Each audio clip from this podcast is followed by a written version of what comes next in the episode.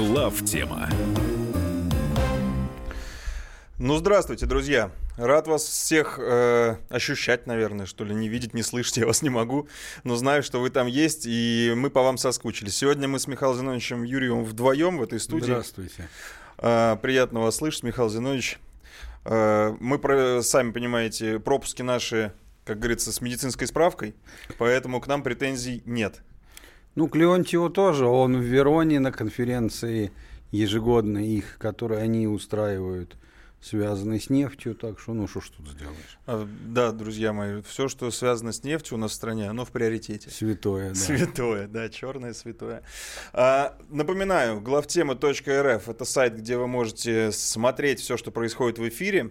И после того, как появляется запись, а в записи программы можно тоже смотреть там, обсуждайте, заходите, регистрируйтесь. А также на сайте главтема.рф появится информация о выходе книги. Все двигается, ничего не стоит на месте. Третья империя до Нового года как хороший новогодний подарок э, нашим единомышленникам будет. Все двигается, не стоит на месте. Э, также призываю вас сегодня, раз уж мы вдвоем с Михаилом Зиновичем, стать третьими такими коллективными третьими в этой студии и звонить по телефону 8 800 200 ровно телефон э, 9702. Давайте еще раз чистенько. 8 800 200 ровно 9702. Телефон прямого эфира. Присоединяйтесь к интерактиву, задавайте вопросы. Желательно, э, чтобы это были вопросы в тему. Для того, чтобы мы при помощи ваших вопросов ее развивали. Вот начнем мы с э, наших э, заокеанских партнеров и с отношений с ними. Про визит Болтона поговорим, про договор по, по ракетам, ну и про газ в Европе. Вот готовьте свои вопросы на эти темы.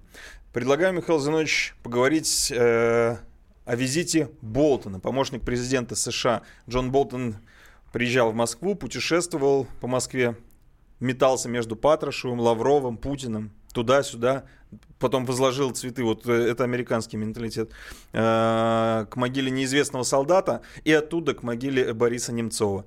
Как ну, он, это понятно. Как он как... не треснул от контраста просто. Нет, как раз наоборот. Вы тут надо понимать. Он демонстрирует отсутствие политических предпочтений. Это как раз совершенно понятная логика, так сказать.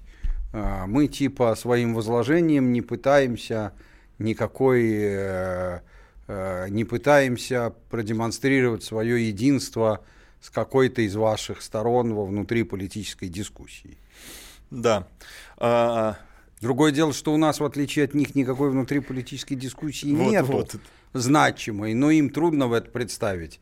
Они с утра до вечера в ней варятся, поэтому не будем их судить строго. Ну, в общем, э, на самом деле это была иллюстрация их э, и внутриполитической, и внешнеполитических метаний, потому что они работают, конечно, на противоходе. Они сначала Россию ругают, а потом сами едут сюда для того, чтобы обсуждать. Вот в данном случае Джон Болтон, насколько я понимаю, приезжал обсуждать э, договор, э, разрыв договора РСМД о ракетах средней и малой дальности.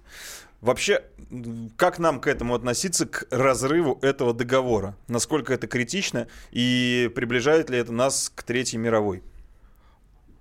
А, это хороший вопрос, а, учитывая, что это не один вопрос, а два разных. Приближает ли к Третьей мировой и насколько критично? А, забегая вперед, я скажу, что моя позиция а, заключается в том, что, конечно, приближает – только мы к ней и так приближаемся. О чем я говорю последние 10 лет. А, мы к ней и так приближаемся, она и так неминуема в том или ином виде. Неминуема почему? А потому что нам честно с Западом, ну, с Америкой на одной планете. Угу. Вот Америка стала такой, что нам с ними тесно на одной планете. Мы сделали все для того, чтобы как-то к этому приспособиться, так сказать, а именно, в отличие от времен СССР, убрали идеологическое противостояние, его просто нету, потому что у нас нет идеологии. И самое смешное, что у нынешней Америки, в отличие от пять лет назад, уже тоже нет идеологии. Ну да, Трамп отвергнул э, концепцию Любую глобализации. конечно. И все. Вот, и поэтому, но тем не менее, вот таковы, какие они сейчас, э, мы с ними сосуществовать не сможем. Угу. Ну, значит, э, пусть победит сильный, и Господь рассудит. Так всегда было в истории, и никак по-другому не бывает. Поэтому да, приближает, но приближает к тому, от чего и так не убежишь. Тогда вернемся к частностям. К Хорошо ли для нас да, это, вот это или плохо? Да, как к этому относиться? А, тоже сложный вопрос. Дело в том, что а, изначально договор о ракетах а, средней дальности, а, в, ну, что значит изначально? Еще будем так говорить, когда он подписывался, нация была совсем деморализована, но уже начиная с середины 90-х, когда начало хоть как-то возрождаться э, какое-то патриотическое отношение, я как раз помню в это время в Думе работал, э, конечно, он уже вызывал двойственные чувства. Э, с одной стороны, э, с одной стороны, безусловно, нам это было выгодно. Почему? А, потому что мы лишались а, таким образом угрозы непосредственно по нашей территории от ракет, которые американских были расположены тогда, напоминаю, в Европе. Угу. А американцы на самом деле а, ничего не лишались. Наши ракеты их достать средней дальности все равно не могли. Это география. Просто география. А, ну, могли, если бы они стояли в Кубе, но они там не, не, не стояли. встать. да. Значит, э, поэтому это был плюс, казалось бы, в пользу тех, э, кто принимал это решение. Заметьте, я сейчас говорю с объективно-военной точки зрения, а не с такой э, эмоциональной. С эмоциональной, конечно, это был прогиб Горбачева, конечно, это было капитулянство с нашей стороны, да. смешно даже с этим спорить. Но даже если бы от, от этого абстрагироваться, все равно вот с этой точки зрения нам было выгодно. Но есть другая точка зрения. Дело в следующем. Ракеты средней дальности по сравнению с межконтинентальными драматически дешевле. То есть не в два раза, а в десятки раз. Угу. Дешевле и технологичней. А они и для американцев в равной степени дешевле и технологичней – но понятно, что если ты отказываешься от дешевого вида оружия, угу. а дорогой сохраняешь, то понятно, что это, конечно, выгоднее более богатому партнеру ну, и менее выгодно тому, у кого экономика не в самой лучшей форме. В этом смысле, э, так сказать, поскольку теперь-то у нас эта концепция взята на совершенно официальное вооружение, в том смысле, что мы выбираем в своих военно-технической политике мы выбираем помимо всех прочих соображений решение еще и с соображением максимальной дешевизны. И этим вгоняем американцев просто, даже не знаю, как это прилично сказать, потому что они-то понимают, насколько это опасно для них. Соответственно, если вернуться к нынешнему моменту, а, я скажу так. А,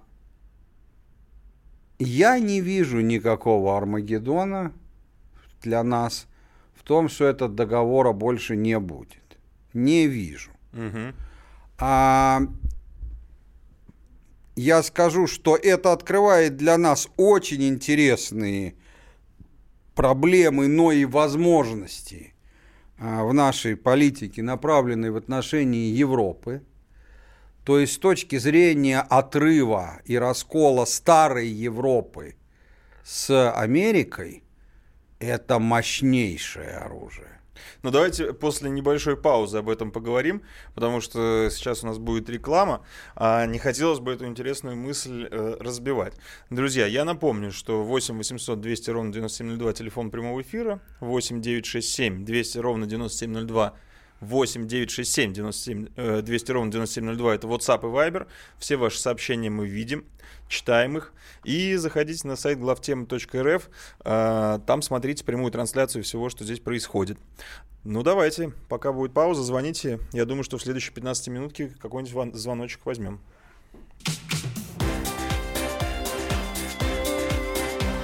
Глав тема. Каждый вторник с 10 утра по московскому времени в программе «Главное вовремя» садово-огородные советы в прямом эфире. Про все, что э, зеленое, скажем так, хочу, чтобы радиослушатели задавали свои вопросы. Большой эксперт. Самая удачная находка для всех работников мотыги и лопаты. Тетя Таня Кудряшова. И дети меня зовут мать всего зеленого. Вот такая петрушка на радио «Комсомольская правда». Слушайте и звоните по вторникам с 10 утра по московскому времени.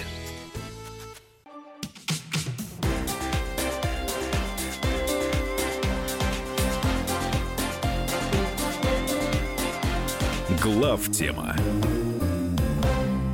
Итак, мы продолжаем. В студии Михаил Юрьев и Илья Савельев. Сегодня мы вдвоем. Итак, Михаил Зинович, вы закончили на очень интересном э, повороте, что этот договор приближает раскол старой Европы и Америки, между э, Европой и Америкой. Да. Вот как это будет? Что это такое? Что вы Сейчас имели в виду? скажу, но перед тем, как сказать, хочу прокомментировать одну из а, вот э, м, сообщений, которые тут там из Ютьюба, что ли, а, у нас тут есть, где автор пишет, оно не одно, э, что так с такой типа усмешкой, ну да, мол, Юрьев так легко рассуждает про ядерную войну, конечно, это совсем не больно, там и так далее. Мгм.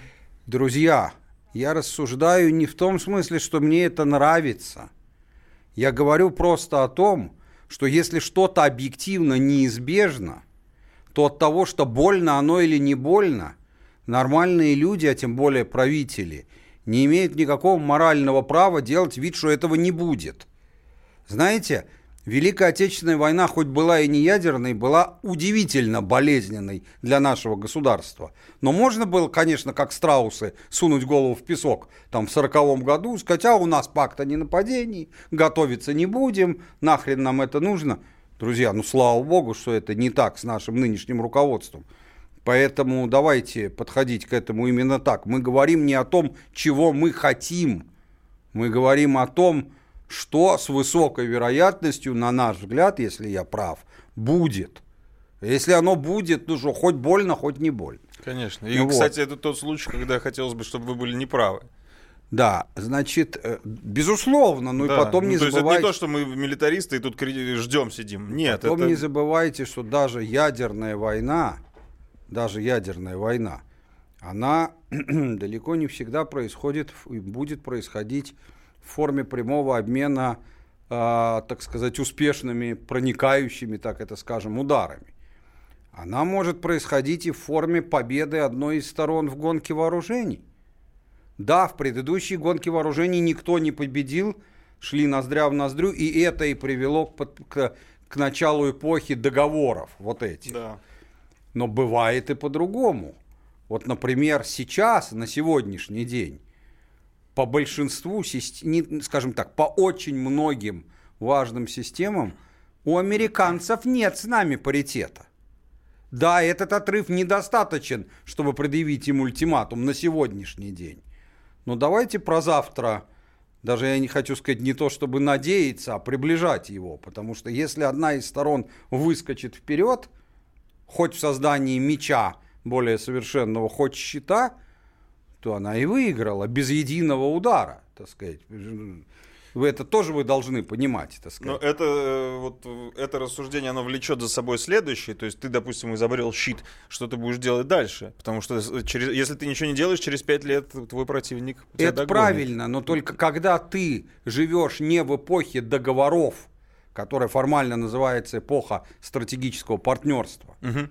а когда ты живешь в эпоху гонки вооружений, то если ты вырвался вперед критически, то вопроса, что делать, у тебя обычно не возникает. Ну вот, да. Да, То не возникает как-то у э, тебя. как- Да, и э, давайте так, извините за такое, может быть, ну, вполне приличное, но грубоватое выражение.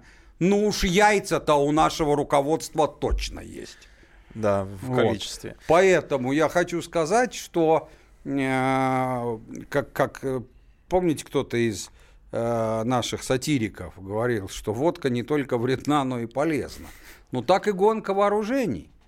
Она, конечно, с одной стороны вредна тем, что это лишняя нагрузка на экономику обоих сторон, непродуктивная по большому счету.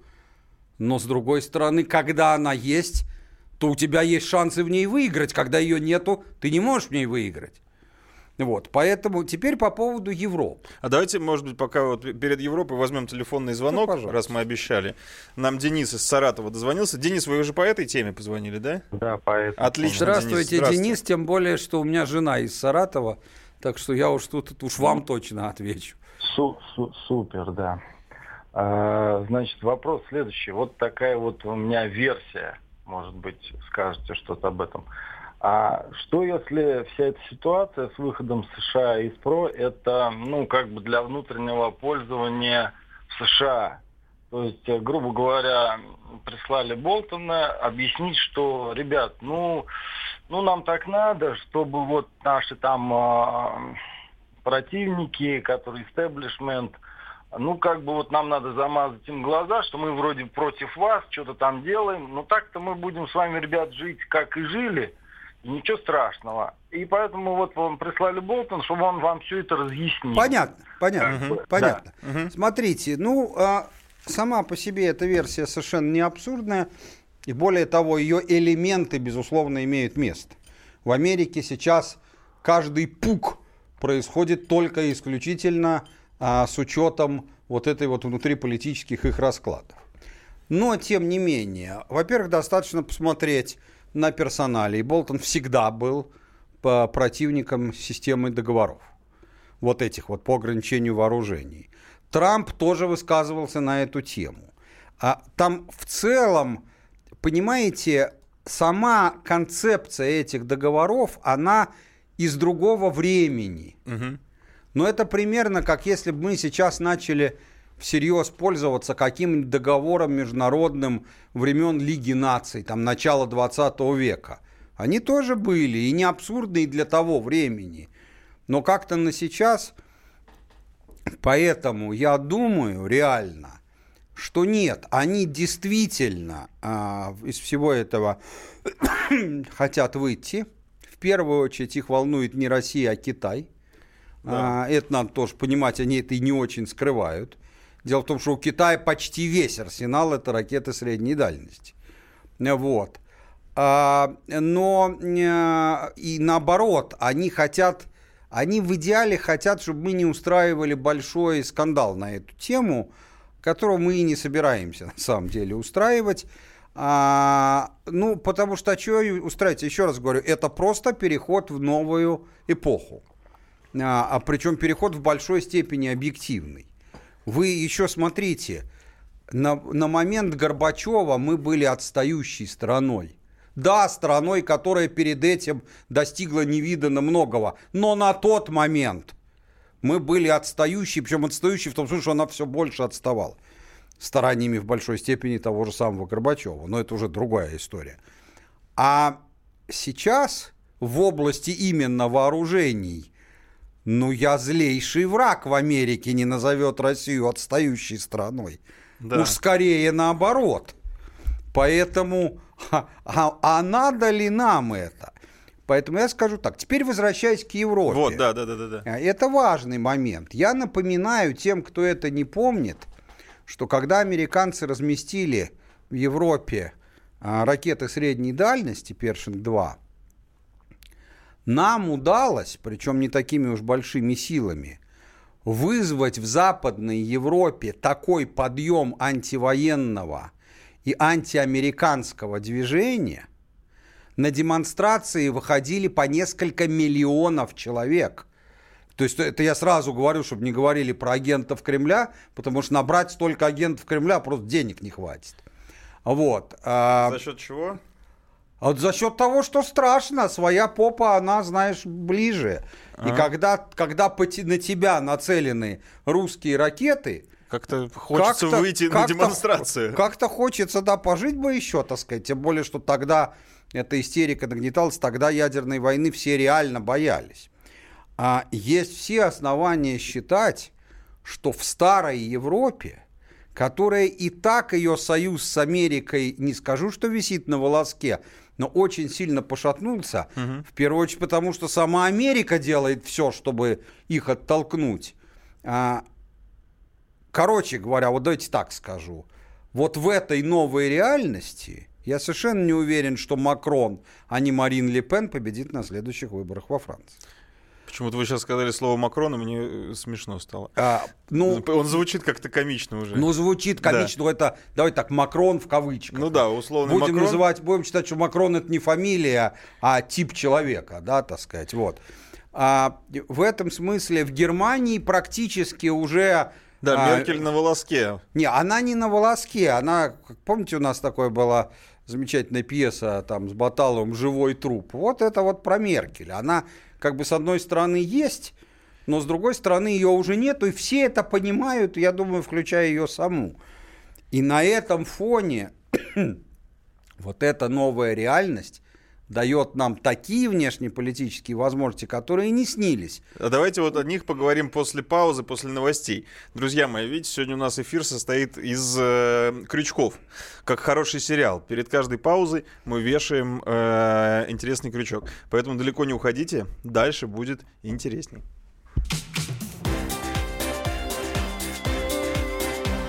Глав тема. Спокойно, спокойно. Народного адвоката Леонида Альшанского хватит на всех.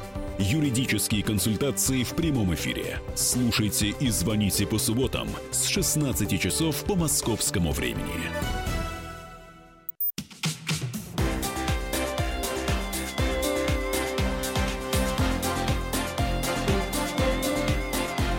Глав тема.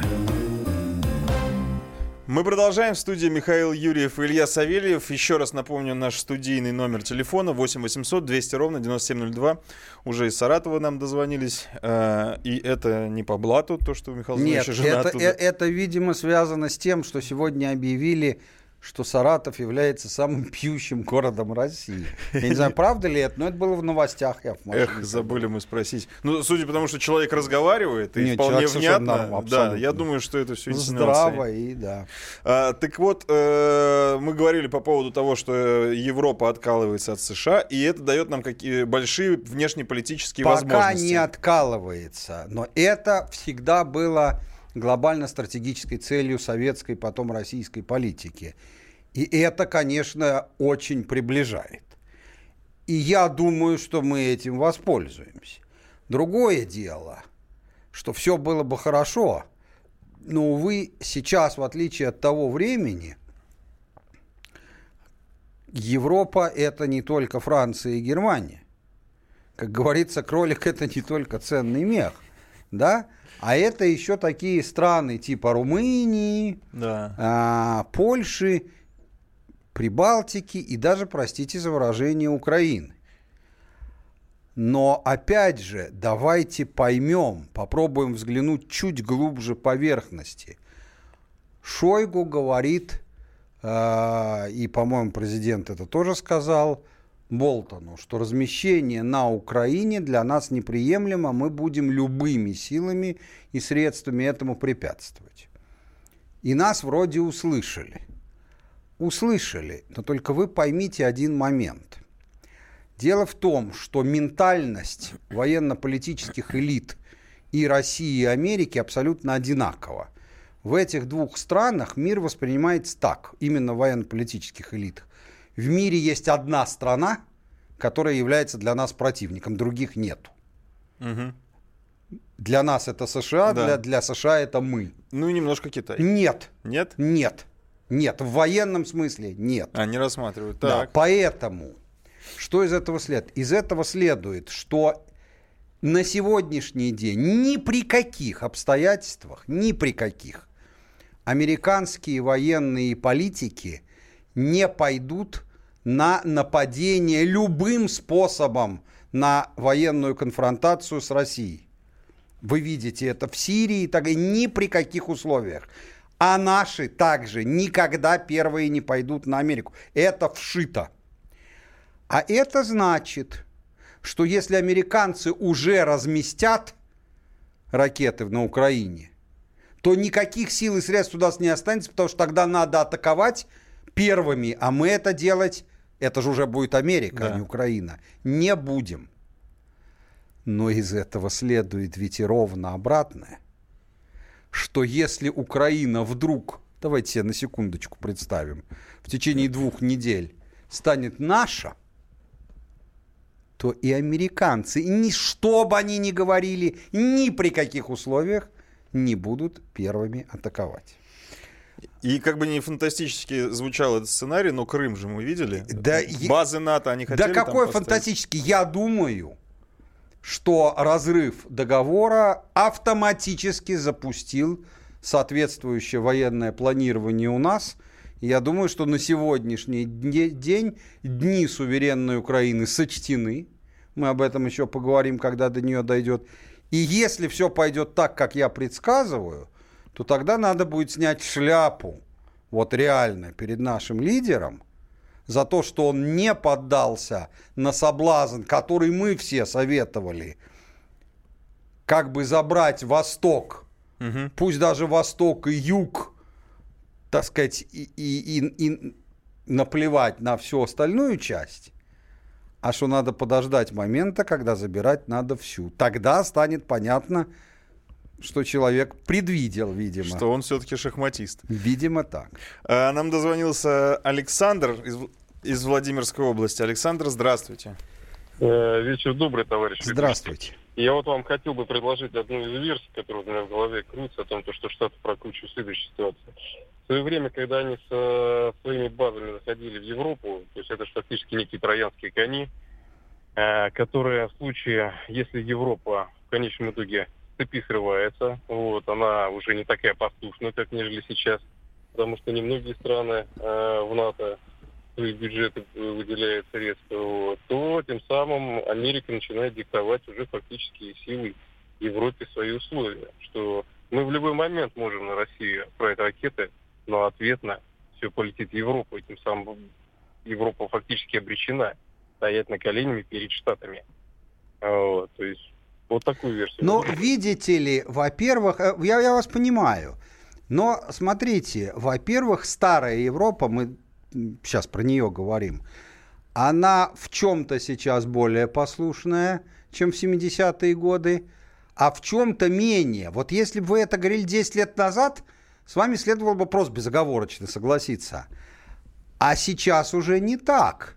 Стараниями самого Трампа Европа доведена, в общем, почти до точки разрыва а, с Америкой. Посмотрите на Германию. Ни одна системная партия, которая поддерживает атлантическую солидарность, похоже, на выборах не наберет просто ничего. И это не мои прогнозы, а прогнозы самих немцев. Но самое главное, что в такой а, а, что в такой трактовке а, является, а, как бы о чем вы забываете, это следующее. Америка может Европе говорить, что вот мы сейчас атакуем Россию ракетами средней дальности с вашей территории, она в ответку на вас э, даст залп. Да, а по Америке, конечно, нет. Ну, Ну не да. смешите, по Америке само собой даст. Оно, а- оно в это-то никто не отменял, поэтому это такая игра, так сказать. Я вам нагажу, правда, мне тоже при этом кранты, ну, типа... А вот у нас э, в Вайбере вопрос. Дмитрий Глушаков, Глушков спрашивает. А Куба для наших ракет закрыта? Это действительно не- не- вопрос даже не про Кубу, а про дружественные страны в регионе. Мы вообще имеем какое-то влияние там где-то? А вопрос о том, реально ли нам договориться а, с Кубой а, о размещении наших ракет, я просто не знаю, Мгм. в каком это сейчас состоянии. Я знаю, что это для нас не очень принципиально. Это же у нас и, и в отличие от тогда, не забывайте, вот во времена Горбачева одним из очень важных факторов, если не решающих военно-стратегических при заключении этих договоров, было то, что у американцев были ракеты средней дальности э, морского базирования, а у нас не было. Мгм. Поэтому американцы их и вынудили исключить из договора. На них нет ограничений. Потому что когда у тебя есть морского базирования, ну, Ну да. корабли, они имеют тенденцию по- появляться плавать. там, где нужно, да. А сейчас-то у нас, как мы, мы не то что это знаем, мы просто видели по телевизору, так сказать. И в этом смысле, может быть, и Куба будет использована. Другое дело, что когда мы говорим про союзников в тех регионах, надо понимать, что там есть такие союзники, с которыми лучше врагов иметь, чем таких союзников. Например, Венесуэла. Венесуэла же для нас плоха не идеологией своей, что нам до ее идеологии, а в том, что степень ее предсказуемости Ну, то есть наркоман Вася из подворотни гораздо более предсказуемый человек, чем венесуэльское правительство. Поэтому, да и, и никто не знает, какое там будет правительство через неделю. Да. Поэтому, ну как с ними договариваться о таких вещах? Уровень планирования своей жизни у наркомана Васи чуть выше. Да, вот поэтому... Давайте возьмем еще один телефонный звонок. Сергей из Волгограда. По-моему, из Волгограда, да. Сергей, здравствуйте. Вы из Волгограда? Да, тут. Да, шикарно. здравствуйте. Здравствуйте. Э, У меня к Михаилу Зиновичу вопрос. Э, На тему вообще выгодности ядерного конфликта вооруженного между там, Европой или Россией, между Штатами или, или Россией. Это что же получается? Они наносят по нам удар, ликвидируют инфраструктуру, едут сами добывать э, сибирский и северный нефть и газ, что ли? Зачем им это надо? Им проще красить бумагу и за нее с успехом получать все, что им необходимо. Поэтому мне кажется, что вот такими военными обострениями они дают лишь повод э, нашей власти и правительства оттягивать из э, своего внутреннего бюджета средства там на что-то, на вооружение, например. Конечно, фактор э, как бы соблазна ядерного конфликта он имеется, но эта выгода стоит на самом последнем месте, а первейшее это, конечно же, ослаблять экономику, ослаблять, ослаблять демографию в России и являться выгодополучателями от э, колониального устройства России. Ну, достаточно распространенная, да, точка Нет, зрения. вы да. знаете, а, м, да, достаточно распространенная в основе всей такой концепции лежит одна распространенная ошибка, что войны ведутся за ресурсы. А это не глупость. В истории человечества совсем еще недавно был достаточно продолжительный период, когда войны велись в основном за ресурсы. Но в современном мире ресурсы никого не волнуют. Ну, тот, кто в этом сомневается, ну, сравните экономику, уровень жизни по любым параметрам Саудовской Аравии и Японии. В одной большая часть нефти мира, в другой никаких ресурсов нет вообще. И что? Как-то немножко они на разных уровнях. А, дело в том, что для большой страны, а, типа Америки, типа даже России, у которой экономика меньше, а, вся наша нефтяная и газовая промышленность представляет небольшую долю ВВП.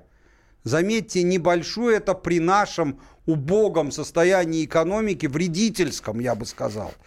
Если экономика пойдет вверх, то будет еще меньшую, потому что добыча нефти и газа вряд ли увеличится, она и так динамично растет. Американцы добывают уже сегодня по добыче нефти просто в тоннах на первом месте в мире. Правда, обгоняют нас и Саудовскую Аравию, ну, буквально на чуть-чуть, но тем не менее они на первом месте в мире. Правда, им это не хватает даже для себя, они еще импортируют. Но тем не менее так, чисто по нефти без газа. И тем не менее это в их ВВП составляет весьма небольшую часть. Поэтому, если американцы когда-нибудь на нас нападут, то уж ради чего угодно, но только не ради освоения и захвата ресурсов Сибири или чего другого, а только ради власти над миром. Ведь бумагу резаную можно всовывать только пока ее берут. А Россия и Китай своими действиями все больше и больше приближает мир к тому, что ее перестанут брать довольно скоро. Друзья, сейчас мы прервемся на небольшую рекламу, а дальше эту тему продолжим. Там есть еще о чем поговорить.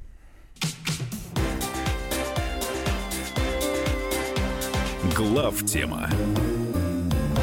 The time for empty talk is over. We will make America great again. Это все мы слышали. А что на самом деле происходит в США? Реальные новости, курьезы и события, которые нигде, кроме Штатов, случиться не могут. Как они там за океаном вообще живут? Разбираемся в программе «Не валяй дурака Америка» с Марией Берг и Александром Малькевичем. Слушайте и звоните по понедельникам с 12 часов по московскому времени.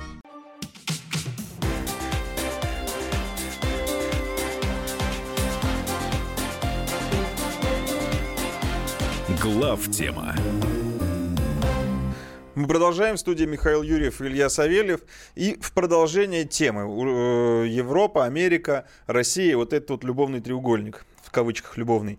Э, Представитель Госдепартамента США, это я цитирую новость, Хезер Науэрт, поприветствовала во вторник решение канцлера Германии Ангела Меркель принять участие в финансировании проекта терминала СПГ в Северной Германии. То есть Европа э, в какой-то степени согласилась на принятие сжиженного газа из Соединенных Штатов Америки. Также э, и туркменский газ, там э, переговоры идут по поводу него, и азербайджанский до Турции уже вроде как коридор открыли, из Турции в Италию тоже коридор будет открыт. Э, правильно я понимаю, что они ищут альтернативу Газпрому, Европа? Ну, сначала начнем с конца. Ну, конечно, конечно, ищут. А что бы мне искать? Чем больше у тебя разных поставщиков, тем с точки зрения рынка тебе удобней. Ты можешь э, разводить их, э, ты можешь, так сказать, ну, тебе, покупателю, это всегда выгодно. Угу.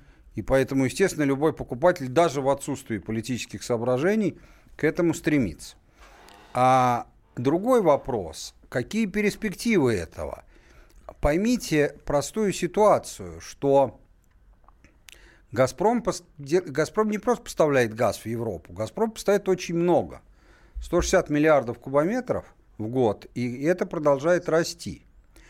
А представить себе, что европейцы найдут и построят инфраструктуру Мгм. для- альтернативную для того, чтобы где-то в других местах взять, ну, аж 30 миллиардов. Я могу себе представить, хотя это очень тяжело. Например, Азербайджан это 10. У них нету больше. Это не вопрос, часто говорят, вот такова мощность трубопровода. Но это не значит, что его можно сделать больше. Сделаешь больше, его нечем будет заполнить. У них на самом месторождении больше не взять. А, Туркменский газ. Вообще пока что Туркмения в этом году недовыполнила контракт с э, Китаем, неоднократно прерывая поставки и платя за это штрафы. Не потому, что что-то там загорелось или там сломалось, а потому, что есть проблемы с ресурсной базой. Представить же себе, что м, а, европейцы найдут альтернативу нас все 160 или там на 80 из них, смешно, его просто в мире на данный момент столько нету. И, кстати сказать, пока европейцы ищут рыночную альтернативу газпромовскому газу, Газпром в это же самое время ищет альтернативу покупателям из Европы в Азии. И, и, в общем, в этом тоже преуспевает. Это нормальный рыночный процесс. Теперь по поводу американского газа говорил много раз. Почему-то вот не хотят меня наши слушатели слушать. Когда спрашивают, может ли американский сланцевый газ конкурировать по цене с газпромовским, вопрос некорректен. Вы, спрашивающие, сами для себя должны понять, вы о чем спрашиваете. По себестоимости или по продажной цене? По себестоимости, конечно, не может конкурировать с Газпромовским, смешно просто обсуждать. Но Газпром-то продает в Европу не по себестоимости, как вы догадываетесь. Газпром продает в Европу по вполне определенной цене, для всех более-менее одинаковой, ну не сама цена одинаковая, формула одинаковая, которая привязана к корзине нефтепродуктов. То есть есть цена нефтепродуктов и нефти, они формируются на бирже, и поэтому их формирование носит вроде как объективный характер. К этому рыночному индикатору привязывается и определенная цена. То есть это очень важно. Э, Цена газпромовского газа, не себестоимость, а реальная продажная цена в Европе, она зависит от цены нефти. Американский газ тоже привязан к индикатору, но к другому, к, к биржевой цене газа в самой Америке, на Наймиксе. Но дело в том, что поскольку а, в американской, это просто ну, известно из опыта, на американской бирже цена газа совсем никак не связана с ценой нефти. То есть, если высокая цена нефти, это не значит, что цена на газ тоже идет вверх, зачастую она в это время идет вниз. То поэтому может ли быть американский газ дороже, дешевле газпромовского по продажной цене, зависит от того, какая цена нефти. И при высокой цене на нефть, как вот есть сейчас говорят, что может быть и 100 в будущем году, он, я вам скажу, таки будет дешевле. Он реально будет дешевле. Другое дело, что «Газпром» в любой момент может сказать, что это же спекулятивная надбавка. Он может сказать, мы продаем с 30% скидкой и опять станет сильно дешевле «Газпромовский». Но американцы так не могут. Они продают Ну да, с есть- разумной маржой. Но, тем не менее, чисто формально, да, конечно, может быть дешевле. Вот, э, и если добыча сланцевой нефти в Америке а, в больших масштабах это вопрос такой, то ли дождик, то ли снег, то ли будет, то ли нет, то со сланцевым газом этой проблемы нету, его американцы могут добыть столько, сколько нужно. Вот. Поэтому при дешевой нефти он, конечно, сильно дешевле, э, в смысле сильно дороже и неконкурентоспособней, э, чем, э, в, чем Газпромовский. Плюс к тому, американские, я тоже много раз говорил, американские экспортеры вообще не хотят продавать газ в Европу. Все, что Газпрому не нравится в Европе, включая этот безумный стокгольмский арбитраж и так далее. Почему вы думаете, что все это нравится американским экспортерам? Им это также не нравится. Они все тоже хотят продавать в Китай, в Японию, в Корею, где и цена выше, и бизнес-атмосфера лучше, и вообще все лучше и удобно. Они признались тоже люди. Да? Да, это может быть кому-то покажется удивительным. Да. Кроме того, давайте я вам так скажу, та сумма, которую озвучила с точки зрения инвестиций в инфраструктуру а, приемную а, Меркель, она по меркам импорта газа в Европу является чисто символической. Ну, что в этом вопросе я профессионал, хорошо разбираюсь. Это чисто символическая цена, а, цифра, причем она не имеет никакого значения, потому что приемные терминалы – это самая выгодная часть из всей логистической цепочки импорта газа, на них деньги находятся всегда. Поэтому это просто слова, которые говорит уходящий политик, который пытается не уйти, но все равно вынужден будет уйти. Давайте просто поймем это. Нам дозвонился Александр из Москвы. Александр, здравствуйте. Давайте быстро, чтобы мы до паузы успели ответить на ваш вопрос. Илья Викторович, Михаил Зинович, не представляете, как раз, рад вас видеть в э, Спасибо. студии Александр Бабылев. А, Коротенько здрасте, про- Александр. Здрасте. Коротенько по СНД хотел спросить. Э, Там по этим ракетам есть такой очень чувствительный момент. Э, Ракеты же имеют малое подлетное время до цели и высокую точность попадания. А нацелены они прежде всего на обезглавливание противника, уничтожение его политической и военной элиты. Ну, как бы в расчете избежать ответного удара, таким образом выиграть или там в локальном конфликте, конфликте или, или в глобальном. Вот на данный момент для нас ситуация усугубляется развертыванием ПРО, ну мы все знаем, Восточная Европа, в Румынии там что-то они там в шахты загружают, и разработкой гиперзвука у американцев. Вот не Понятно. даст ли это такой понятно. некий повод для, для шизофрении элит, да, как бы вот... э, Не опасно. может, Александр. Спасибо, Саш. По, по одной простой причине. Все, что вы сказали, правда. Только пока они начали разрабатывать гиперзвук, мы его давно разработали и просто видели на парадах и поставили на вооружение. Они разворачивают системы ПРО, которые, вообще говоря, пока никто не сказал, что они хоть как-то работают, а, в Польше и в Румынии. А у нас что, система С-500 не будет разворачиваться? Поэтому давайте так, все ваши аргументы верны, только они работают в оба направления, и в какое больше, как говорится, догадайтесь сами. А, Вот, кстати, новость последних, ну не минут, последнего часа.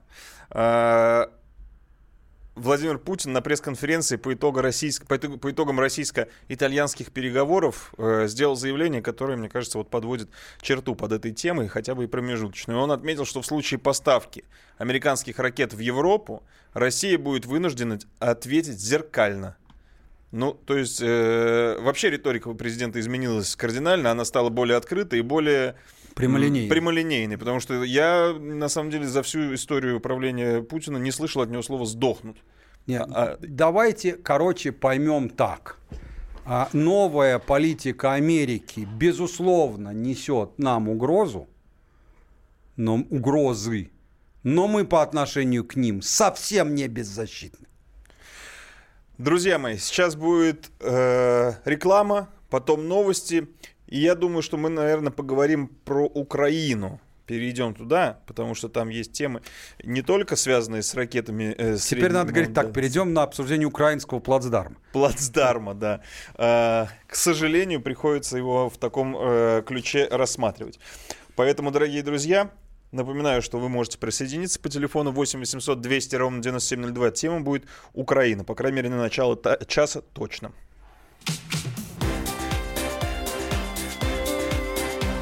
Глав тема. Псы гоняются за котами.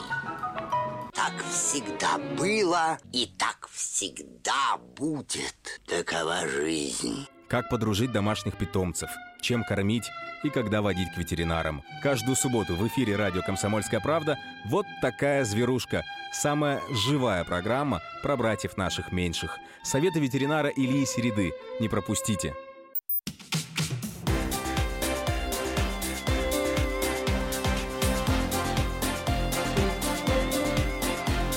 Глав тема.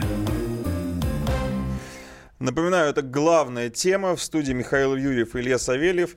На сайте главтема.рф вы можете заходить и смотреть в прямом эфире сейчас, прямо сейчас, э, то, что происходит э, в студии, или смотреть потом в записи, что в студии происходило, но от этого оно менее актуальным не станет. Также регистрируйтесь на сайте, обсуждайте и следите за новостями, потому что на сайте главтема.рф появится информация, когда у нас начнутся прода- продажи книги. И, кстати, хочу еще добавить, что тут многие пишут нам, там, типа, «А почему вы не отвечаете на мой вопрос? А, хочу сказать, что все, кто пишут хамские и дурацкие комментарии, имеют нулевые шансы на то, что им будет кто-то отвечать. Это правильно. И это, на самом деле, одно из правил нашего сайта главтема.ру, что действительно э, содержательное мнение не останется незамеченным. А вот э, несодержательное, а если оно еще приправлено ненормативной лексикой, это прямая дорога в бан. В Ну ба- да. Бан Да это, даже это если- электронное забвение. Да, даже если не приправлено ненормативной лексикой, а является просто хамским и неинтересным, ну и пишите сами для себя. Да, ну потому что на самом деле главтема.рф это вот та площадка, которую э, усилиями Славы Минакова мы создали, это один из наших единомышленников, один из активных, а, на которой мы хотим, как-то сказать, аккумулировать здравую, мыслящую и патриотически настроенную аудиторию. И там она уже есть. Если вы являетесь одним из э, таких людей, приходите, поверьте, вам скучно там не будет. Будет с кем э, глубоко обсудить э, актуальные А интересующие нам моменты. чем больше, тем лучше. Конечно, конечно. А, и еще вот такое ответвление. Э, Значит, вопрос из Ютуба. Семен Семенов пишет. Савельев, что ты молчишь? Ответь мне, можно ли вопрос тут задать через чат? Ну, Да. это из этой же Да. серии. Семенов, я- раз уж мы по фамилии начали, задавай. А, итак, переходим к Украине. К Украине. Не, подожди, но не надо ему ничего отвечать. Вот он пишет, этот Семенов. Что может знать про Украину Юрьев? Да уж побольше, чем Семенов. А, да, вот, кстати, я не заметил этого. Ну, вы сами как-то себя характеризовали, товарищ Семен Семенов. А, к Украине переходим. А, на днях, а точнее вчера, если мне память не изменяет, президент России Путин подписал указ о специальных экономических мерах в связи с недружественными действиями Украины. Ну, перечислять недружественные действия Украины, я думаю, что у нас передачи не хватит. Там Они скорее дружественные. Да, вот дружественных Задумаешься, что в них включить. Одного пальца од- одной руки хватит, чтобы вспомнить все дружественные действия Украины. Но уж не мы виноваты, что стали, э, как сказать, а- э, основой концепции существования нынешней Украины, Да. к сожалению. Да. А, И вот, наконец-то, мы стали замечать не только их существование, но и их недружественные действия. Вопрос. а, Почему это, ну, возможно, почему это началось именно сейчас, это такой риторический вопрос, и он, а, наверное, ответ на него надо спрашивать у Шойгу, Лаврова и Путина лично. То есть, наверное, так сложились обстоятельства. А, но какая концепция была бы правильна? Задавить их максимально быстро и сразу, или все-таки вот потихонечку давать намеки? И к чему это может привести? И вообще доколе? Я уж сокращу до нескольких букв. Ну, давайте так. Во-первых, я еще раз скажу, что в последние несколько дней роль Украины для нас резко выросла. А теперь это место потенциального размещения ракет с малым подлетным временем. Я хочу сказать вам, что это будет все в большей и большей степени определять наше отношение к Украине. И как вы понимаете, когда этот фактор является главным, то тут уже, конечно, э, уровень, скажем так, жесткости несколько другой, чем когда речь идет там про экономику или там про что-нибудь еще. А, соответственно, а, скорее то, что напис, подписал Путин, является демонстрацией. Друзья, вам дается последний шанс опомниться. Угу. Ведь о том, что мы любыми средствами не допустим, что Шойгу об этом уведомил американцев, это ведь мы тоже не скрываем. Это что же мы официально опубликовали? Вы это можете прочесть, а потом вы в хороших отношениях американцев можете их спросить, они вам сами скажут. Вот, поэтому а, я думаю, что в этом смысле это совершенно нормально. Угу. А, когда говорят, почему Путин там не там, подписал там запрет поставки твелов, что оставило бы сразу пол Украины просто без электричества. Ну, понимаете, а зачем? Если ты хочешь нанести максимальный ущерб Угу. нынешней России, нынешней Украине, то это будет делаться не экономическими средствами. И это будет делаться так, как в Сирии, только с широким участием наземных войск. Ну да, то есть поставки э, твелов это то же самое, почему вы не бахнули Сирию полностью сразу. Ну, и конечно. Ты, зачем, и, и если ты уже, если у тебя генштаб уже развора, разрабатывает, куда пойдет первая колонна, куда пойдет вторая, то зачем тебе прекращать им поставки твелов, оставлять их без электричества? Ты себя, свои же части наступающие оставишь без электричества. Мгм. Это что, тебе облегчит победу? А так мы, конечно, с ними не справимся. Ну, полноте, друзья, по- посмотрите на реальность. И в этом смысле, э, конечно, Украина а, делает все, что продолжает делать все, что она может для того, чтобы а, как бы а, свою судьбу историческую, а, ну, некоторые скажут, привести к тому, какой она и должна была бы быть, но они же так не считают. А, но тем не менее, а, здесь и вот это вот, конечно, безумный раскол православия. Вот, кстати, о нем тоже можно поговорить, потому что когда мы выходили в эфир в прошлый раз, это все только назревало. Потом э, вот мы не были в эфире, и, собственно, раскол произошел. Произошел. Вот что, э, что это значит вообще? Мы немножко говорили об этом, что это значит, что это как бы... э, Ну, во-первых, это грустно. Да. Давайте поймем. Во-первых, это грустно. Это означает, например, что если я, как я надеюсь, к весне а, победю, или, как сказать, смогу победить свою Уничтожим, болезнь, да. да, а, то поехать а, и поблагодарить за это Бога на Афон, как я делаю каждый день, Каждый весной год. пере- каждый год, э, прошу прощения, перед своим днем рождения, а, я не смогу. Вот я, кстати, хотел у вас этот вопрос задать. То есть сейчас вы не можете это Ну, делать? опять, а, а, на самом Или вы деле... не можете, как официальный прихожанин э, э, российской православной Ну, я же? Бога не обманешь. Но дело Да. не в этом. Дело в том, что на самом деле еще тоньше.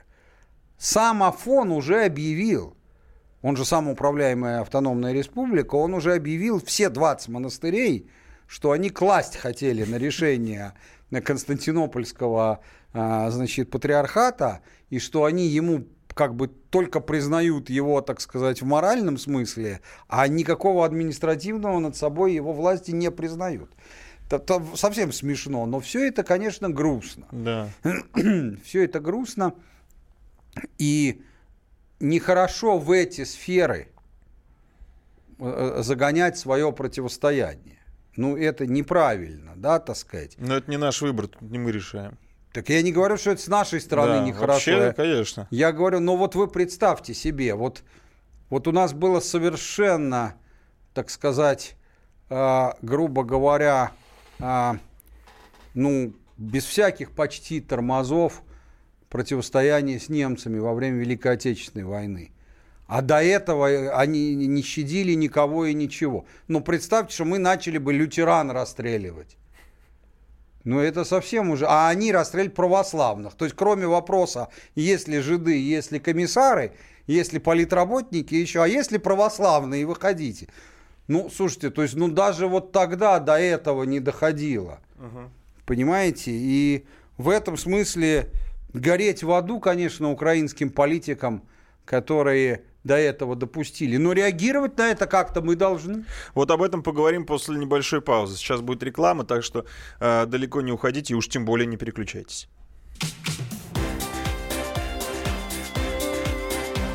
Глав тема. Проблемы, которые вас волнуют. Авторы, которым вы доверяете. По сути дела, на радио «Комсомольская правда». Николай Стариков. По вторникам с 7 вечера по московскому времени.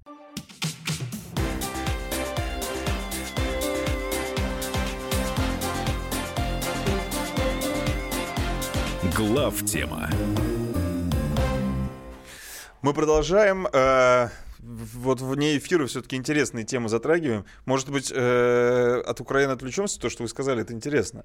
Это оф Ну, давай кончим сейчас Ну ладно, давайте, да, это оф топик но так вот между делом и хоп, и на тему наткнулись. А, по поводу Украины. По поводу Украины. Э, Как нам реагировать на этот э, религиозный раскол, который американцы учинили руками Константинопольского патриархата? Как нам на это реагировать? Вы знаете, первая сложность реакции заключается в том, что ну, любой человек, который занимался боевыми какими-то видами спорта, знает, что тяжелее всего бить в пустоту, когда твой проти- про- противник просто уходит от удара. Я поясню, что я имею в виду.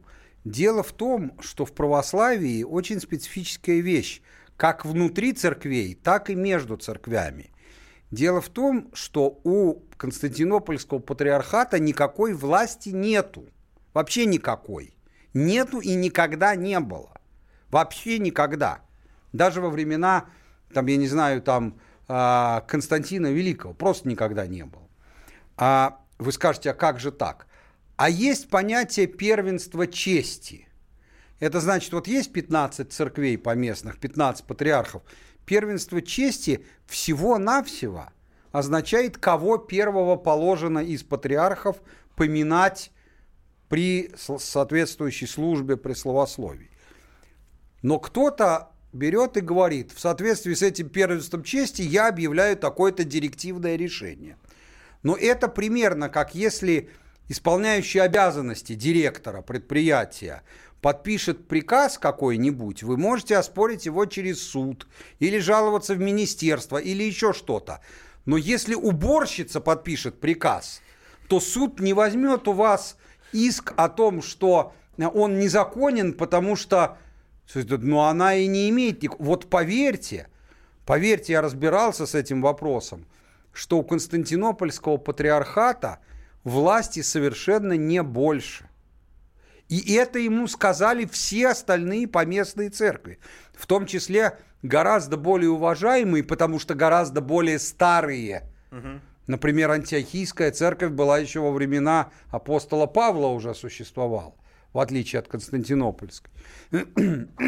Тем не менее, кстати, чтобы вы понимали, проблема эта существует и внутри каждой из поместных церквей православных. Например, у нас в РПЦ.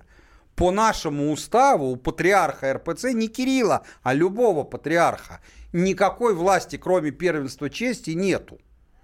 То есть наш патриарх любой никакого, например, из епископов снять не то что не может. Это чисто коллегиальное решение. А реально может за пять минут. Ну, то есть это такой негласный договор, что мы как бы Это его- негласный договор, который Константинопольский патриарх решил, что относится, что это негласный договор есть. А, А. его нету. Поэтому как реагировать, вопрос непростой. Я думаю, что будет по мере развития ситуации еще более жесткая реакция со стороны а, других поместных церквей. Они, в общем, почти все, ну кто-то, конечно, м, как всегда, нейтрален, сбоку стоит, но большая часть на нашей стороне. А в том числе, повторяю, самые старые. А, Я допускаю, что вдруг возникнут серьезные вопросы к патриарху а, Константинопольскому по месту его а, жительства и работы. То есть в- турецкие власти могут найти какое-то нечистое пятно в его прошлом. например. Какое уже? Они уже объявили, что существует сведения о том, что о его контактах дружественных с э, Фетхулахом Гюленом, а, ну вот. для турков с Фетхулахом Гюленом то же самое, что с дьяволом. Ну, Примерно одно и то же, да, так сказать. Вот. Но, тем не менее, я лично думаю, что вопрос с церковным расколом на Украине будет решен не так. А вот по схеме размещения ракет. Я думаю, что он будет решаться комендантом каждого, военным комендантом нашим каждого из районов. Мгм. Опять ждать. Думаю, что на этот раз недолго, Недолго, ждать. Вот я думаю, что в отличие от всех предыдущих разов, мы с вами давно надеялись на многое. Мы надеялись о том, что развитие ситуации подтолкнет Путина к тому, чтобы, наконец, провести экономическую революцию и выкинуть на обочину а, либерализм в экономике, так как выкинут на обочине либерализм в государственной политике. А, мы надеялись, и, ну, хотя пони- понимали, что это недолго. А сейчас мы тоже надеемся, только всего этого ждать уже очень и очень недолго. Думаю, что не годы. Да, наша программа выходит уже, мне кажется, больше пяти лет мы выходим. И все, все это время как-то вот вы говорили, говорили о том, что это грядет, грядет. Это все казалось тогда абстрактным. Ну вот, друзья, дожили. Э, уже можно почти руками потрогать то, о чем мы говорили. Э, Напомню, телефон еще раз 8 800 200 ровно 9702. Дальше э, поговорим, наверное, о А ты оф топик хотел? да, щас я просто за- за- сразу заряжу людей, чтобы они звонили. Может быть, э, про оружие, да, поговорим? Про стрел- ну, вообще стрел- про про стрелка, который да. произошел в наше отсутствие, про Да. Керченского. И концептуально про легализацию оружия и так далее. Вот об этом будем говорить дальше, поэтому звоните. А офф-топик был следующий. Михаил Зинович э, неожиданно для меня сказал, что говорит, а ты знаешь, что творится на, на автомобильном рынке в Америке? Во-первых, я скажу, откуда я это знаю. Да. Ну, я позвонил и сказал, чтобы мою Теслу там продали. Ну, я там в ближайшее время из-за своей болезни не появлюсь. Что есть стоять пылиться? То есть надо будет новую куплю. А, и вот в связи с этим мне Ага. рассказывает наш там а, Chief Operating Officer, да, так сказать, компании, рассказывает, что, короче, американцы перестали покупать из машин, ну, не совсем перестали, но практически что бы то ни было, кроме Тесла. Это То что, есть что это если- значит вообще? Что? Это означает, что они а, смогли вот в этой своей бюджетной модели уже как-то уложиться в цену рыночную. Мгм.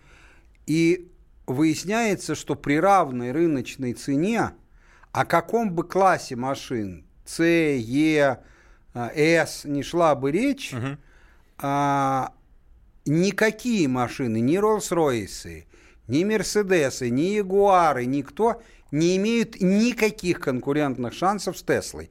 Причем это связано с чем?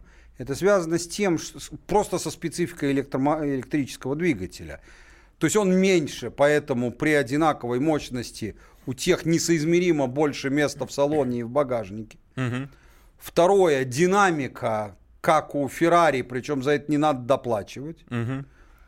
Третье – экология. И четвертое заключается, об этом мало кто у нас думает, но тут вы поверьте моему опыту, Тесла не ломается вообще никогда. Там нечему ломаться. Не, ну ты можешь въехать в столб. Это естественно. Но я имею в виду понятие поломка двигателя или ходовой части. Я помню, когда ездил на сервис несколько раз, в основном для перепрошивки, ну, апдейтинга этой Системы системы навигационной, да.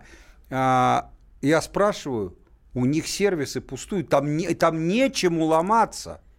Совсем нечему. Да. То есть это получается вечная машина за деньги обычные, гораздо более быстрая, гораздо более динамичная, гораздо более просторная. И у всех спады продаж, у всех в мире, у Мерседес, Ягуара, фигурально выражаясь, у них рост. Причем сколько бы их ни сделали, столько Соберут. продадут. А выясняется, почему другие не делают электрические. А потому что они тут создали себе фору и не по бренду.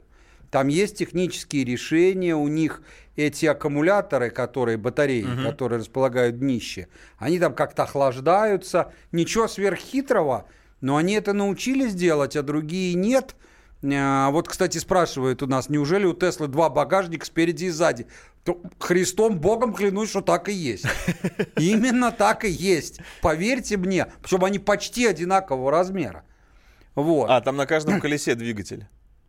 Ну, на двух, если она Ну, если двух. заднеприводная, и на каждом, если одна. Да, конечно. Ага. Там нет никакого централизованного двигателя вообще. Короче говоря, а к чему я это? Если вопрос о том, имеет ли перспективы сланцевый газ, в котором мы, наша страна в свое время совершила стратегическую ошибку, не увидев его перспектив, это повлияло только на оценку мировых, а, так сказать, трендов, то это вопрос. Мы не должны повторять этой ошибки. Мы должны понять, что будущее чисто за электромобилями, и мы должны все силы бросить на разработку этого, а не продолжать субсидировать вас или там что-то еще. Ну, у вас, кстати, э, справедливости ради пытается создать электрический автомобиль. но- Так на это надо деньги тратить. Я ничего плохого про Да. вас не говорю. Да, э, будем надеяться, опять же. Э, Сейчас у нас будет э, реклама и новости. Напоминаю, что после этой паузы поговорим про оружие, про э, легализацию. Вопрос неоднозначный. И вот он всплыл в очередной раз после выстрелов в Керчи. 8 800 200 ровно 9702. Это телефон прямого эфира. Дозванивайтесь. Глав тема. Рецепт приготовления лучшего утреннего шоу от Михаила Антонова и Марии Бачениной. Это очень просто. Берем главные темы из интернета. Добавляем щепотку экспертов, Затем обжариваем главную тему желательно с двух сторон. Периодически приправляем все это мнениями слушателей. Иронию и сарказм добавляем по вкусу. Наслаждайтесь. Утреннее информационное шоу «Главное вовремя» с Михаилом Антоновым и Марией Бачениной. Слушайте по будням с 7 часов утра по московскому времени.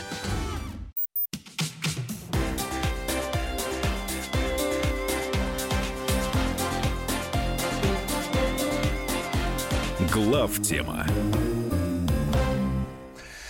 И вот мы переходим к этой не самой простой теме. Э, Человек, которого на самом деле не очень хочется называть его имя, потому что это, конечно, моральный ну, урод, что ли, назвать его. Не знаю, как его назвать.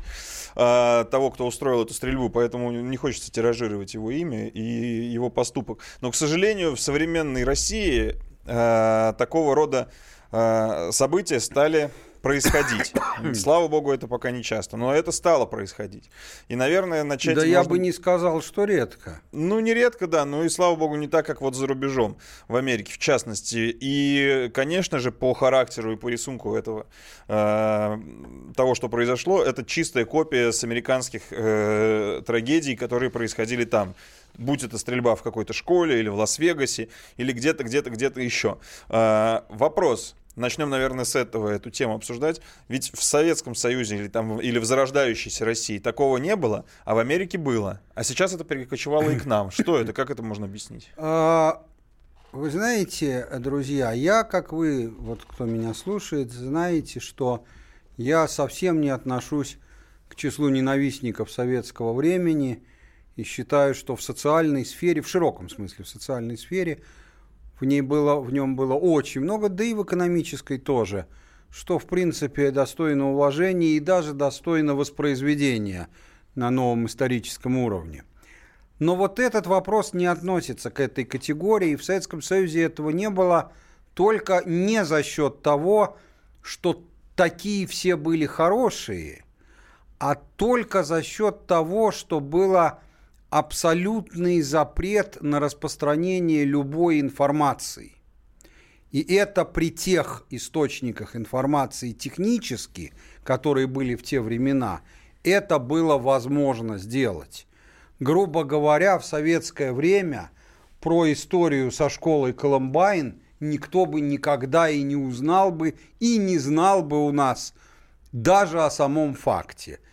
Сейчас это сделать просто невозможно. И, к сожалению, сейчас это не технически невозможно.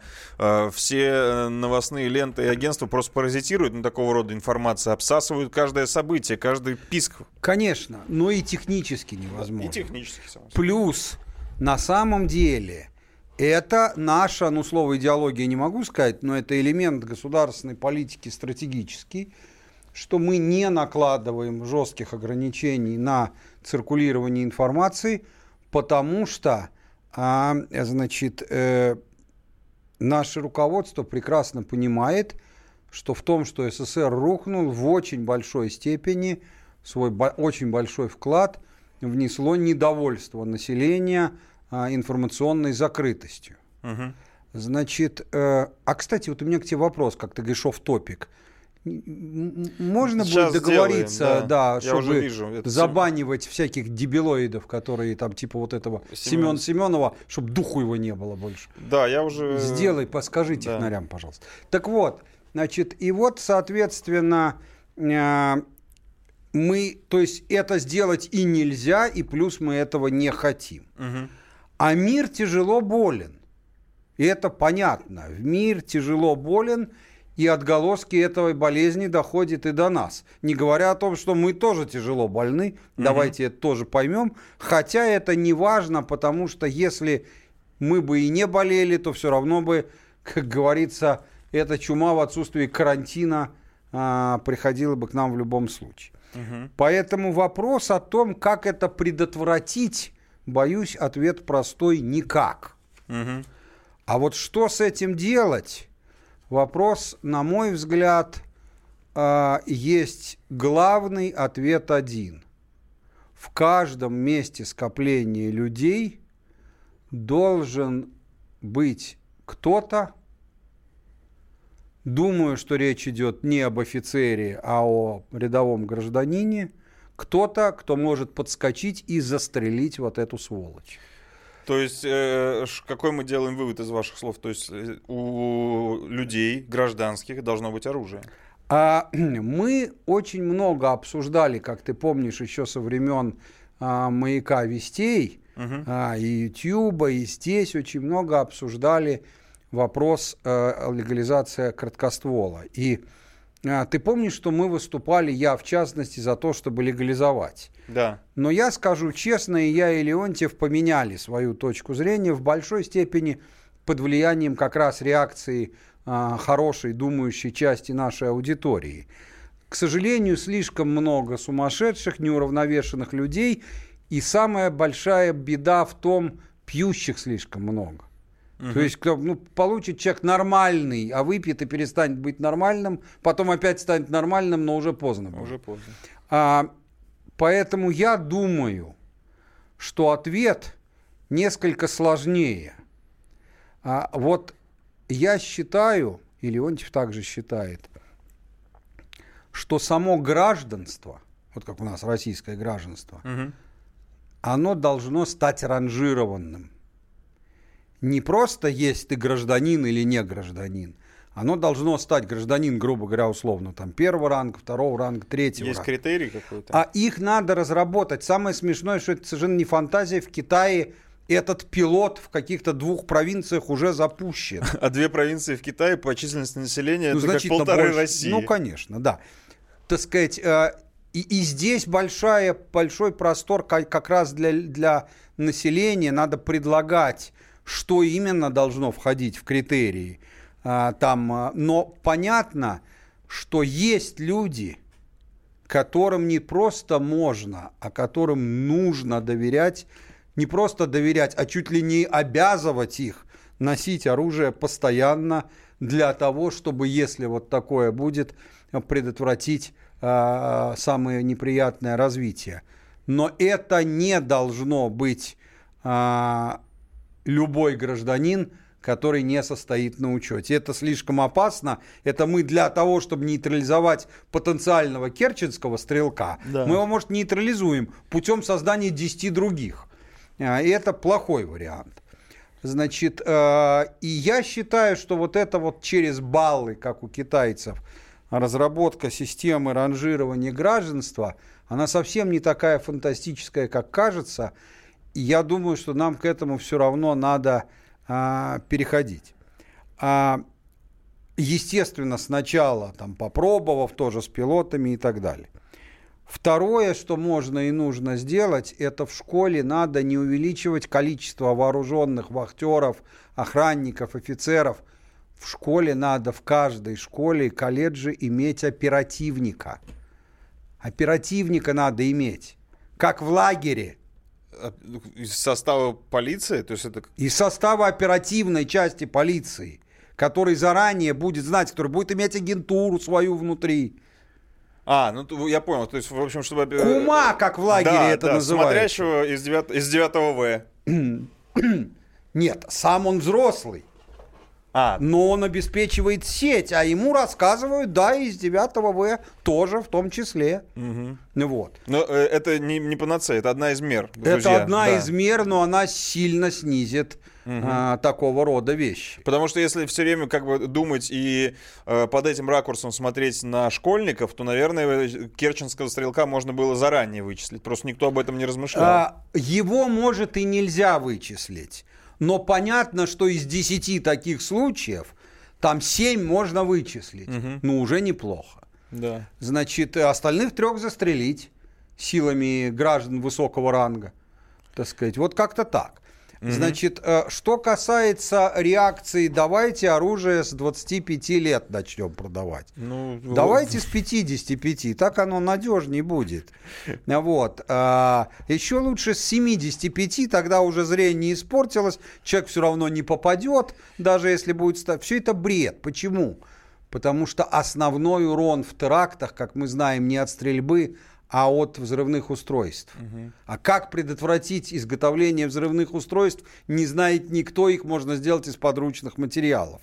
И если бы этот хрен не стрелял бы, а ограничивался взрывным устройством, а он бы в этом случае сделал бы его больше, то я не вижу большой разницы. Поэтому это тяжелая, грустная история, а, из которой вывод только один. Не надо никаких истерик, но надо понять, что в сфере э, жизни молодежи, я не говорю работы с молодежью, а в сфере жизни молодежи ситуация довольно критическая. Там есть еще проблемы с вот этим арестантский уклад един, вот этой организации, которая маршем увеличивает, буквально на марше по увеличению своей популярности. То есть это вопрос, в котором почивать на лаврах, ну, с удовольствием бы, но нет никаких оснований. Ну и для истерических реакций, типа давайте, давайте вообще запретим а, оружие. Я, между прочим, хочу сказать тем не очень умным чиновникам и чиновницам, которые это предлагают, что, между прочим, изготовить самодельное ружье гладкоствольное дело не хитрое. Да, это во-первых. А во-вторых, э, вот новость была после этого керченского стрелка, что родителей оштрафовали за неудовлетворительное воспитание ребенка, какая-то такая формулировка, на 500 рублей. Это, это, это, конечно, вот это решение, оно Вот. предотвратит все будущие проблемы. А мне кажется, и в этом вот пишут нам, что вы боретесь со следствием, а не с причиной. Да, у нас э, агрессия, она разлита как бы в информационном поле, размазана тонким слоем, и все ругают э, в кавычках машину пропаганды, дескать, вот вы только на Первом канале рассказывают, как заводы открываются. Я хочу сказать следующее. Вот когда говорится, вот пишется в, той же, э, в том же сообщении, на которое Мгм. ты ссылаешься, причина, что нет э, Госидеологии. госидеологии. Да я согласен с вами. Согласна. Должна быть госидеология. Мы все время это говорили. И да, когда будет госидеология, будет проще. Но только не думайте, что если госидеология будет и даже будет широко распространена и укоренена, что этих случаев не будет. Все люди разные. И такой идеологии, которой, которую принимают 100% населения, нигде и никогда не было. Даже в Третьем Рейхе. Да, просто здесь, э, мне кажется, э, и 90-е повлияли на то, что утрачено понятие и концепция воспитания детей, потому что и родители озлоблены, Конечно. и это все друг Нет, перетекает. хуже, хуже. Не концепция, а сама идея, что оно должно быть. Вот. Сейчас скажи воспитаннику, не-не-не-не, школа у нас нужна, чтобы давать знания. Да засуньте вы себе в одно место это знание. Знание можно получить по интернету. Знание – это вторичная вещь. Главная задача школы – воспитывать гражданина. А у нас этой задачи даже официально не стоит. Вот в чем проблема. Друзья мои, сейчас будет реклама. Следующая часть нашей программы я пред- предлагаю сделать открыто интерактивной, то есть на любую свободную тему. Дозванивайтесь, уже звонки у нас есть. Звоните. А, 8 800 200 ровно 9702, это телефон прямого эфира.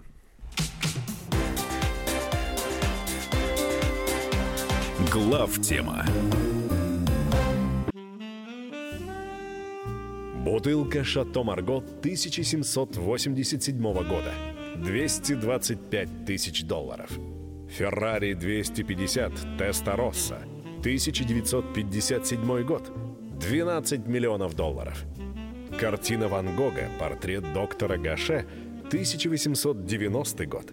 80 миллионов долларов. Есть вещи, которые со временем становятся ценнее. Но информацию лучше получать оперативно. Слушайте темы дня по будням на радио «Комсомольская правда».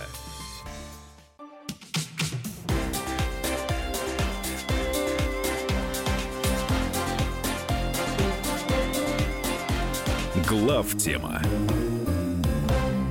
Мы продолжаем. Э, Вы нам пишете, и спасибо вам за это. Вот хороший, смеш- забавный вопрос. Э, Александр Мартюхин спрашивает у вас, Михаил Занович, нет ли инсайда по смене экономического курса? Вы, вы бы- вы бы услышали эти нотки в наших э, речах, если был бы инсайд. Нет, у меня последнее время, я ни с кем не встречаюсь, какой инсайт. Но я понимаю логику и понимаю, что скоро, скоро это произойдет. Скоро произойдет. Ждем. А, Также э, Александр Золин нам пишет, говорит, что идея усугубления классовости очень опасна. Это он э, э, относится, эта реплика к тому, что Михаил Зинович говорил, что надо граждан, граждан э, ранжировать. Но это немножко другое. Это то же самое, что сказать, что э, идея генералов, полковников, капитанов и вообще званий в армии очень опасна, потому что она разделяет людей. Нет, здесь немножко не о, не о классовости, марксистском понимании. Более того, идет. скажу, к классовому марксистскому пониманию не имеет вообще никакого отношения. Да, да. Давайте будем точным в формулировке. А, на связи у нас э, Домодедово. Вадим. Вадим, здравствуйте. Да, добрый, добрый вечер всем. Здравствуйте. Вот как раз в эту тему. Наше общество, вот последние, после этой знаменитой перестройки, сдвигается в область э, охлократии, особенно в детскую сторону. Уже 14-летние паспорта, навальнята и так далее. Так вот, у меня какие критерии возникли, что человек должен быть в первую очередь налогоплательщиком и желательно семьянином. Потом IQ, школьный, школьная успеваемость какая-то. И много-много других критериев, история семьи и все-все такое. Конечно, нельзя, хоть я и советский человек, но нельзя ставить всех на одну доску, иначе это будет абсолютная деградация нашей страны. Я так думаю. Спасибо. В общем, идею поддержали, даже предлагают уже. Вы знаете, ну, с конкретными э, критериями я, наверное, не могу согласиться. А, почему? Потому что, ну, я решительно не понимаю, почему человек с высоким IQ а, нужно предполагать, что он является более достойным гражданином, чем человек с низким IQ. Я, поскольку работал в науке, знаю много людей с достаточно высоким IQ, и хочу сказать, что в целом говно редкостное. Так сказать, разные, конечно, встречаются, но ничем не лучше, чем те, у кого IQ, э, так сказать, весьма скромно. Это человеческие качества и сила, и мощь интеллекта – это совсем разные вещи. Но действительно нужно а, как-то, безусловно, ранжировать, и в первую очередь даже не по таким критериям, а в первую очередь по критериям, грубо говоря, хороших дел. То есть должны быть места, куда ты можешь записаться и добровольно что-то делать, то, что реально не для галочки, а то, что реально требует от тебя усилий, так сказать, вместо того, чтобы ходить в это время и водку пьянствовать или с девчонками танцевать. И вот такие вещи, они должны быть главными для определения того, кто является кандидатом на высокоранговое гражданство. В общем, один из критериев э, такого рода граждан это созидательность такая. Созидательность тоже, конечно. Да, в патриотическом смысле Конечно, слова. конечно. Я думаю, что если, грубо говоря, 20 человек в каком-то населенном пункте в течение года сами, просто сами. Ну, получив на это согласие, но никаких ресурсов, взяли и построили что-то, там, Мгм. я не знаю, памятник, а, там, ну, что-нибудь полезное чего- на такое. что ресурсов Не магазин, не, не место извлечения прибыли, это и без них построят, а это, так сказать, там неважно даже, по предложению администрации или по собственной, или там, дорогу з- по- заасфальтируют. Я думаю, что вот это и есть первые кандидаты э, в, в то, чтобы рассматривать их э, на это дело. А, Нам дозвонился Михаил из столицы, из города Москва. Миха- Алло. Михаил, Михаил, здравствуйте. Добрый вечер. Добрый Здравствуйте. вечер. А, Михаил Зинович, вот у меня такой вопрос. Вот смотрите, а, вот э, недавно выступал, э, значит, э, товарищ, который руководит э, добычей рыбы на Дальнем Востоке. Он говорит, что небывалый, говорит, вообще говорит, улов и очень много красной рыбы. Да, мы, говорит, сдаем заготовителям по 47 рублей он назвал. В то же время, я вот смотрю, да, вот здесь э, цена как была, так и остается. Я к чему веду? вот в торговля и, и, и промышленность. Совершенно разные условия производства, понимаете, добычи этого рубля. То есть вот там в торговле купил прилавок, компьютер поставил, раз э, цену э, закупил, как вот самое, поставил ценник там в 2-3 раза выше, и все, и торгуй. А промышленность, там технологии, там это, там, там же очень сложно микросхему, допустим, разработать, выпустить все это устройство, создать какое-то. Это и на рубль, вот э, на рубль 15%, допустим, если промышленности получили, э, допустим, это прибыль, да, это рентабельность, то это считается очень хорошо, 15-20%. А в, э, это, в торговле делать нечего. Вот как вот выровнять это дело, понимаете? Как чтобы... одна- Смотрите, вы абсолютно правы. Более того, в мировой экономической науке, в мировой, обращаю ваше внимание, включая американскую, давно есть абсолютный консенсус. На тему даже никто не спорит. Что развитие промышленности, а тем более развитие научно, в сторону научно-технического прогресса и создания новых продуктов и технологий в частном секторе, возможно только исключительно в том случае, когда уровень доходности в чем угодно, в торговле, в промышленности, в чем угодно, в данной стране очень невелик. Потому что если можно заработать много дуриком, то никто, вы абсолютно правы, заниматься высокорискованным созданием новых продуктов и отработкой новых технологий ради небольшой прибыли не будет. Большую прибыль нужно просто не давать получать. Как к этому прийти? Ну, к этому прийти можно по-разному, но, к слову, но это... Давайте так, вы скажете, ну что ты уходишь от темы. Я не ухожу от темы, но это просто часть того, что я называю экономической революцией, которую следует совершить нашим властям. Отбросить обветшалую и национал-предательскую либерально-экономическую модель, которая сейчас у нас действует, и сделать нормальную модель, похожую, хотя не, не обязательно тождественную тому, что в Китае, все это довольно несложно. Единственное, что хотел бы добавить, что вопрос с рыбой особый, потому что там царит совсем уж беспредел. И это все знают. И этот беспредел не кончается только потому, что есть ряд э, очень ограниченное количество высокопоставленных людей, имеющих долю э, в рыбе. Так, есть ли у нас там телефонные звонки? Э, пока нету. Вот, кстати, здесь э, вопрос, казалось бы, такой по-детски наивный и простой э, в WhatsApp. А, ну, если вдуматься, можно по- по- Мгм. подумать, в чем... Сейчас выскочил он у меня из этого. А, от себя читаю. А, а, вот. А в чем причина болезни Америки?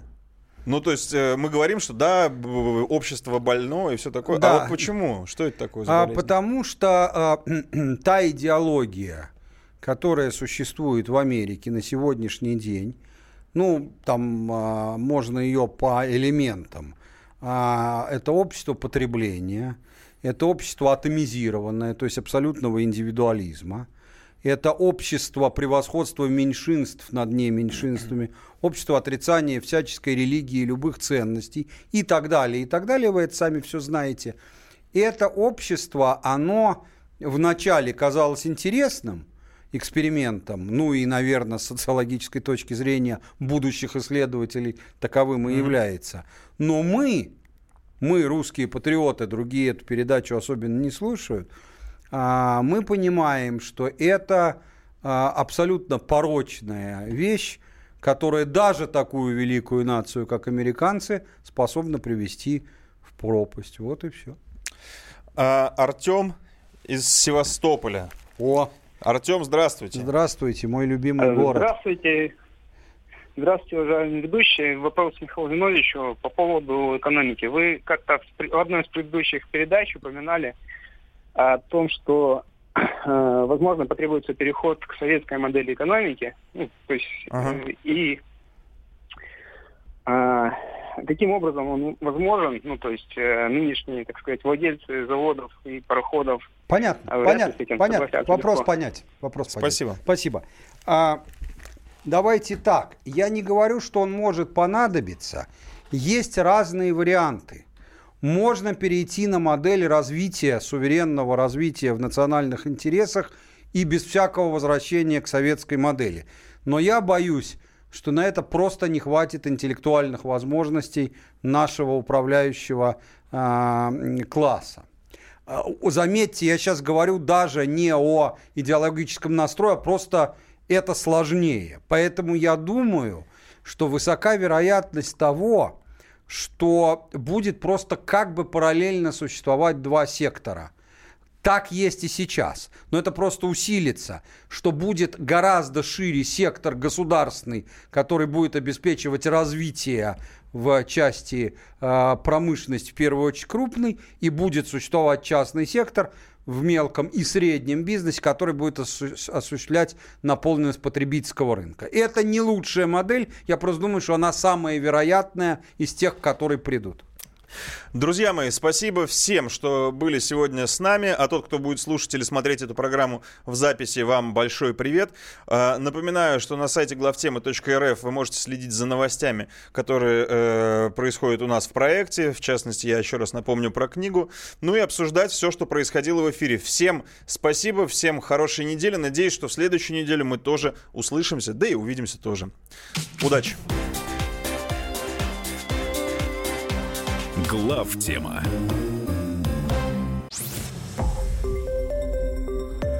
Радио Комсомольская правда". Более сотни городов вещания и многомиллионная аудитория. Донецк 106 FM, Севастополь 107 и 7 FM, Керчь 103 и 6 FM. Москва 97 и 2 FM. Слушаем всей страной.